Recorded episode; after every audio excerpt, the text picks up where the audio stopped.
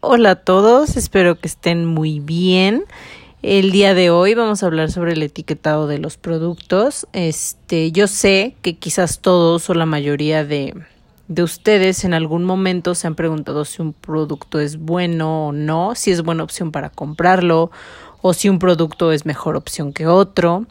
Entonces, bueno, aquí vamos a ver un poquito sobre cuáles sí son buena opción, cuáles no son buena opción. Y bueno, yo creo que aprender a leer las etiquetas de los productos es algo fundamental que todos deberíamos de saber hacer. Es parte de la educación que tendríamos que tener porque además es nuestro derecho como consumidores. Nosotros tenemos el derecho de saber qué es lo que estamos comprando y qué es lo que nos estamos llevando a la boca. Por eso me interesa mucho y me gustaría compartir con ustedes la forma de hacerlo correctamente. De hecho, en mi canal de YouTube tengo un video que subí este donde ahí pongo algunos ejemplos de productos y les enseño más o menos a cómo leer etiquetas por si a alguno de ustedes se les hace más fácil aprender visualmente, ah, por ahí lo pueden ver. Pero bueno, entonces, ¿cómo empezamos? ¿Por dónde empiezo? Primero, este, la prueba de fuego, bueno, yo le llamo así, es la lista de ingredientes. ¿Por qué? Porque la lista de ingredientes nos va a decir todo lo que el producto contiene. Eh, es importante que sepamos que el primer ingrediente que aparece en la lista siempre, siempre, siempre se va a encontrar en una mayor cantidad dentro del producto. Eh, no sé, por ejemplo, si el primer ingrediente que aparece es agua, lo que más contiene ese producto es agua.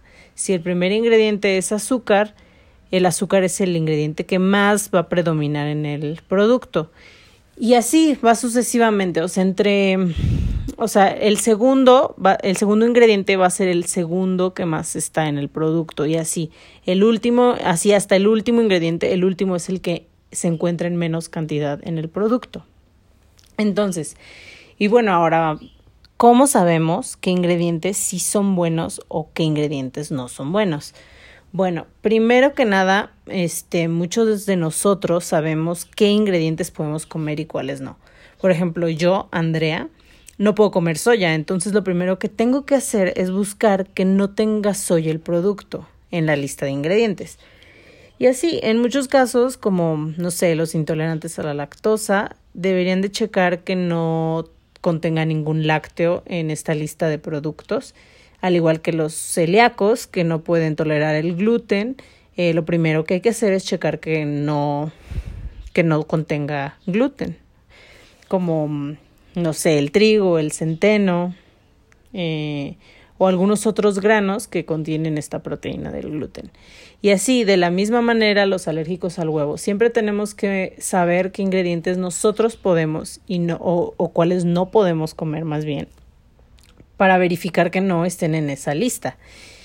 Y entonces esto es un poquito más personal. Este, cada quien, conforme a sus necesidades, va a descartar los productos que tengan algún ingrediente que no puedan comer y ya después viene esta parte del conocimiento de saber este qué ingredientes deberíamos de eliminar de la dieta y no lo sabemos y que por lo general se van a encontrar en estos productos. Obviamente mm, es muy difícil que ahorita les pueda decir yo todos los ingredientes que generalmente traen los productos procesados y que deberíamos de evitar porque además entre ellos existen muchas categorías. Por ejemplo, están los edulcorantes, que son los que les dan sabor dulce a, los alimentos, y dentro de estos edulcorantes hay unos mejores que otros. Por ejemplo, la stevia va a ser como la mejor opción. Este, la miel de abeja también es una buena opción, dependiendo igual de las necesidades de cada paciente. Y que realmente esos son los que más se recomiendan. Este, también eh, están los de esa misma categoría de los edulcorantes se encuentran los que están prohibidos o, que perjudican eh, nuestro organismo y que deberíamos de mantenerlos este, limitados al máximo. Eh, por ejemplo, alguno de, algunos de estos son el jarabe de maíz, el jarabe de maíz de alta fructosa, la sucralosa, la sacarosa, la maltodextrina, como ya lo he dicho varias veces, el jarabe de maple, eh, acesulfame K, el aspartame, la dextrosa, la glucosa, este, el jugo de caña, jarabe de caña, caramelo, melaza y así me puedo ir. Hay muchísimos nombres con los que se encuentra, pues prácticamente esto, todos, todos estos son azúcar. Entonces se va a encontrar de muchos diferentes nombres. Ahora, eh, el azúcar se encuentra escondida también en estos productos de mil maneras y por eso es importante saber todos o, por lo menos intentar saber al máximo los nombres con los que también se les puede conocer al azúcar. Eh, de hecho, también creo yo que esto es una estrategia de la industria muchas veces para esconder el contenido de azúcar. Porque, por ejemplo, eh, yo los invito a que lean una etiqueta de algún producto y ustedes se van a dar cuenta que hay muchísimos productos que tienen azúcar y además tienen maltodextrina y además jarabe de maíz, o sea, azúcar, azúcar, azúcar otra vez. Como por ejemplo sería en el caso de muchos cereales comerciales. Eh, no voy a decir exactamente cuáles, pero todos estos cereales que vienen en caja, si ustedes ven la lista de ingredientes, tienen una cantidad de ingredientes súper larga. Y la mayoría van a ser químicos, van a ser azúcares de diferentes tipos, van a ser cereales refinados, aceites hidrogenados, o sea, y todos estos anteriores que les estoy nombrando son ingredientes que deberíamos de estar evitando. Entonces, estos cereales son una bomba de azúcar y de sustancias o de ingredientes que causan inflamación y que son muy malos si los consumimos todos los días. Por eso es importante saber e investigar un poquito sobre cada ingrediente o los más que podamos, que quizás es imposible saberlos todos y memorizarlos, pero aquí viene la parte de no comernos algo que no conozcamos. Además, este, los ingredientes verdaderos casi siempre los vamos a conocer. Los químicos o ingredientes con nombres más largos y que suenan literal a químicos cuando los leemos, eso siempre van a ser los que tenemos que evitar al máximo. Es muy, muy importante que tengamos esta educación y esta iniciativa de conocer más allá, de investigar los ingredientes, porque muchas veces no solo somos nosotros los que tenemos que cuidarnos. ¿Qué pasa cuando a los niños les empezamos a dar todos estos productos como cereales o incluso las papillas comerciales que tienen añadidos almidones y azúcares pensando que son saludables y realmente muchas veces no lo son. El tema de la alimentación en niños es algo muy complejo y muy interesante porque desde ahí empieza todo. Desde ahí empieza la educación alimenticia que nos dan y que vamos a ir teniendo todos estos hábitos y por eso muchas veces eh, es así, se tiene que decir, todos los problemas actuales de salud relacionados con la alimentación vienen desde la infancia. Por eso a mí en serio me da el ataque cuando, cuando veo que a los niños les dan esas papillas ya hechas eh, o que les dan cereal con leche de desayunar o muchas veces hasta he visto en, algún, en algunos casos que desayunan con refresco y todos los días comen con refresco. Entonces, al, al, los niños al ver esto, claramente lo van a imitar y van a vivir toda su vida pensando que es normal comer así. Que bueno, ahorita no es el tema, quizás en un futuro haga un podcast dedicado a la alimentación y de cómo crear hábitos en los, en los niños o desde niños. Pero bueno, entonces retomando un poquito lo de los ingredientes que se encuentran en los productos comerciales, también existen otro tipo de, de ingredientes que son, por ejemplo, como los potenciadores de sabor, tales como el glutamato monosódico, que es un, este es un cancerígeno eh, de los más conocidos, es, es, un químico que es altamente cancerígeno y se encuentra dentro de la mayoría de botanas que compramos, como las papas fritas, los chetos, los doritos, algunos cacahuates incluso también tienen añadido glutamato. Entonces, chequen las etiquetas y van a ver que la mayoría de, estos productos las contienen. Eh, también se encuentran entre estos ingredientes los estabilizantes que se utilizan para mantener cierta apariencia o cierta textura de los productos.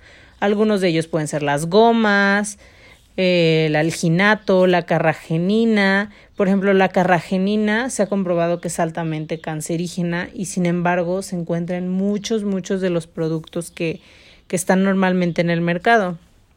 Y creo que, bueno, creo yo que los ingredientes es la parte más importante del etiquetado del producto, porque, por ejemplo, existe esta parte donde viene la información nutrimental del producto que nos habla un poco más en cantidades, como cuánta grasa exactamente tiene o cuánta azúcar realmente contiene en cantidades, pero realmente esta información no nos va a servir si no sabemos la fuente de esas grasas, la fuente de esas calorías, porque claro que no van a ser lo mismo 10 gramos de grasa de aguacate que 10 gramos de grasa que provienen de un aceite refinado. El impacto que van a tener en el cuerpo es totalmente diferente. Y muchas veces los productos pueden ser muy engañosos. Cuando como por ejemplo tienen estos etiquetados de bajo en grasa o bajo en azúcar, porque miren, les cuento que, por ejemplo, en estos casos, un producto bajo en grasa, la mayoría de las veces va a tener mucha azúcar añadida, más, más de lo normal. O sea, van, se va a elevar la cantidad de azúcar para que este producto mantenga el mismo sabor. ¿Y qué pasa? ¿Y qué pasa cuando dice bajo en, no sé, en azúcar? Pasa exactamente lo mismo. Eh, va a decir bajo en azúcar porque sí, efectivamente, el producto va a estar bajo en azúcar, pero para que conserve ese mismo sabor le van a subir mucho las grasas y probablemente no van a ser grasas buenas, sino grasas refinadas. Y por eso, por eso es bien importante estar muy atentos, porque pasa lo mismo cuando eh, existen productos orgánicos, pero están llenos de azúcar y que uno piensa que por ser orgánicos son saludables y claro que no. El azúcar es azúcar, sea azúcar orgánica o sea azúcar refinada, o sea, eh, al final es azúcar. Y por ejemplo, también eh, muchas veces nos venden productos con el nombre de otro. Y para, para que me explique un poquito mejor, en el caso de la stevia, eh, hay muchos productos que en la etiqueta principal dice stevia y uno piensa que pues, es stevia, pero ves los ingredientes y lo primero que tienen es sucralosa y el último es stevia. O sea, de ese 100% de producto, realmente un 2 o un 3% es stevia real. Y lo mismo muchas veces también pasa con la miel de abeja, que se rebaja con otro tipo de azúcar de mala calidad y pues realmente no estamos consumiendo lo que pensamos que estamos consumiendo. Pues la recomendación siempre va a ser que los ingredientes que podemos consumir deben ser ingredientes que por sí solo sean un alimento. No sé si me explico bien, pero por ejemplo, en el caso del yogurt, el yogurt de verdad debe tener leche y lactobacilos, no más, ni almidones, ni colorantes, ni azúcar. Entonces, sí es bien importante saber todo esto Ahora, la lista de ingredientes no es el 100% del etiquetado, como ya les comentaba, que está la información nutrimental, que es donde en una tabla viene que cuánta fibra, cuántos gramos de proteína, cuántos gramos de grasa, de carbohidratos tiene el producto. Y es muy, muy importante que leamos en, en esta parte que sepamos identificar las porciones. Si, si realmente nos interesa saber cuánto de grasa, cuánto de azúcar y cuánto de todos estos macronutrientes, es importante que chequemos por qué cantidad de producto es esta información, porque muchas veces eh, son solamente por una porción y no por todo el, el paquete y entonces es, es, importante ver esto para que se, o sea, si nos interesa esta información, saber cuántos gramos, que sepamos por cuántos gramos de producto es o por qué cantidad de producto es. Yo sé que a veces sí es un poco complicado entenderlo y más ahorita que es hablado, pero la práctica hace al maestro, entonces pueden empezar poco a poco a leer etiquetas. De hecho, hace poco México aprobó, en México se aprobó una ley en que los productos ya van a tener en la parte de enfrente una leyenda que, que diga si un producto es alto en grasa, alto en azúcar. Desconozco cuándo entre, entre en vigor la ley, sin embargo es algo positivo porque creo que ahora va a ser mucho más fácil para todos saber este, qué contienen los productos a simple vista.